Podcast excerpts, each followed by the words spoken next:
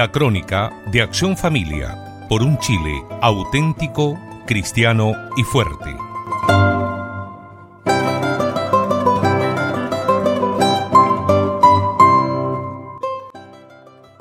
Estimado radio oyente, si hay alguna cosa que durante este verano que está por terminar no se tuvo cuidado ni reparo, fue el pudor. El exhibicionismo que antes se limitaba a las playas, este año se expandió a todos los lugares y rincones del país. Pareciera que el calor lo justificase todo, incluso la pérdida del propio pudor. Sucede que las virtudes olvidadas, y el pudor obviamente que es una de ellas, difícilmente son apreciadas. Y cuando una virtud no es apreciada por el común de las personas, ella se vuelve muy difícil de ser practicada. La pérdida del pudor da lugar al desarrollo y crecimiento del vicio moral que le es opuesto, es decir, la desfachatez o la sinvergüenzura, que se puede encontrar hoy en todos los dominios de la existencia y no sólo en la falta de recato en el vestirse. No hay vergüenza en estafar, en robar, en no respetar a los otros, en mentir, en hablar mal, etc. ¿Cómo entonces podrá haber vergüenza en presentarse impúdicamente frente a los otros? Como estamos seguros que el pudor es una de las principales virtudes que sostiene la integridad de la familia cristiana, le damos a conocer un corto elogio sobre esta virtud que nos llegó recientemente desde Francia y cuyo autor es François Billot de Lochner. Pasemos a su lectura. La persona es antes que nada un ser social. Ella no puede vivir sino en relación con los otros, pues los que lo rodean le permiten alimentarse, vestirse, alojarse, moverse, perpetuarse. Una persona totalmente aislada no puede sino morir. Ya que ella vive con los otros, toda persona vive bajo la mirada de los otros por solidaridad, por amistad, por amor al prójimo, ella debe esforzarse en mostrar lo mejor de sí misma. Frente a esta evidencia, la sociedad posmoderna, al contrario, se puso como objetivo promover al hombre aislado, en perjuicio del hombre acompañado, la libertad sin límites, el gozo sin freno, la exaltación del yo y del yo solo, pasaron a ser los fundamentos sobre los cuales cada uno podría y quizá debería apoyarse. En este ambiente libertario, la vestimenta ocupa un lugar privilegiado, puesta que ella cubre a la persona y de una cierta manera la califica. Ahora, en nuestros días, son muchas las mujeres que, olvidando lo que las rodea, se consideran libres de vestirse como quieran. Las faldas pueden ser lo más cortas posible, los pantalones lo más ajustados posible, los escotes lo más atrevidos posible, los trajes de baño lo más inexistentes posible, la exhibición la mayor posible.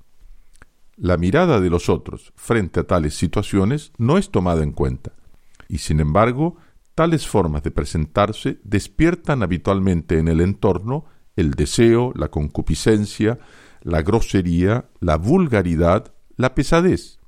Pero esto parece que no cuenta, en nuestras sociedades occidentales el pudor pierde cada vez más cualquier significación.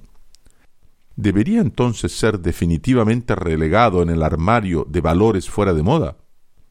En los momentos en que la avalancha de la pornografía causa verdaderos desastres en el mundo entero, es más que nunca necesario reafirmar que el pudor es una virtud esencial constitutiva de la belleza de la persona. El tobogán que lleva a la pornografía tiene como primera etapa las agresiones que todos sufrimos diariamente en los lugares públicos, carteles publicitarios eróticos, kioscos de diarios obscenos o en la esfera privada, Internet, canales pornográficos, programas de radio indecentes, etcétera, etcétera. El impudor en el vestido, que se amplifica vertiginosamente y hace parte de esas agresiones públicas, es un jalón en esta pendiente fatal. Es uno de los componentes de la deriva pornográfica porque la alimenta. La multiplicación del acoso sexual está adquiriendo proporciones cada vez más alarmantes y golpea a todas las edades. La cosificación del cuerpo femenino se desarrolla rápidamente y transforma la belleza de la creación en un vil objeto mercantil. El consumo inmediato del cuerpo se impone y reemplaza la unión espiritual durable. En esta evolución preocupante, la desnudez toma todo su lugar. Reponer el pudor como valor esencial en la familia y en toda la sociedad es un objetivo de gran alcance. Como escribe Auguste Rochefort en sus pensamientos, el pudor adorna la belleza como el rocío embellece la naturaleza. No es uno de nuestros principales deberes promover la belleza en nuestra vida diaria. Como usted puede ver, estimado radio oyente, el problema que nos afecta no es sólo nacional, es un tema universal y que nos debe llevar a una seria reacción, pues de lo contrario estamos condenados a vivir bajo la ley de la selva es decir, bajo el imperio del más fuerte. No esperemos que sea el Estado, ni el gobierno, ni la municipalidad, ni siquiera el colegio, quien comience esta sana reacción. Ella debe comenzar por la casa de cada uno, casi diríamos en la intimidad de cada hogar que nos está oyendo. Sí, pues el pudor no es otra cosa que el respeto que nos debemos a cada uno y que le debemos a quienes nos rodean. Hay un sofisma que siempre se repite en defensa de la falta de pudor. Si Dios creó los cuerpos, ¿por qué entonces debemos cubrirlos? La respuesta es muy sencilla. Dios creó los cuerpos inocentes de nuestros primeros padres, pero ellos, al desobedecer a Dios, perdieron el vestido de su propia inocencia y se dieron cuenta que estaban desnudos y tuvieron vergüenza. Entonces Dios mismo les dio cómo cubrirse. En otras palabras, el hombre perdió el dominio sobre sus pasiones y muy especialmente el control de su apetito sexual, por lo que, pasada la pubertad, la desnudez constituye una ocasión próxima de pecado para el sexo opuesto. Siendo así, después del pecado original, el vestido se tornó imperativo no sólo por una necesidad de higiene, sino sobre todo de pudor y de decoro. Por este motivo, el Papa Pío XII enseñaba que el sentido del pudor consiste en la innata y más o menos consciente tendencia de cada uno a defender de la indiscriminada concupiscencia de los demás un bien físico propio a fin de reservarlo con prudente selección de circunstancias a los sabios fines del Creador por él mismo puestos bajo el escudo de la castidad y de la modestia.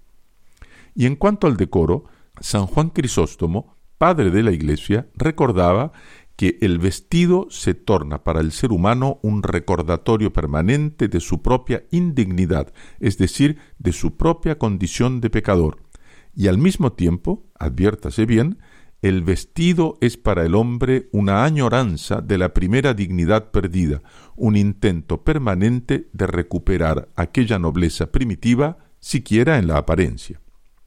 Verdades olvidadas, pero no por eso menos importantes y más oportunas de ser recordadas. Muchas gracias por tu audición y recuerde que puede seguirnos en esta su emisora o a través de nuestro sitio internet www.accionfamilia.org. Esto fue la crónica de Acción Familia por un Chile auténtico, cristiano y fuerte.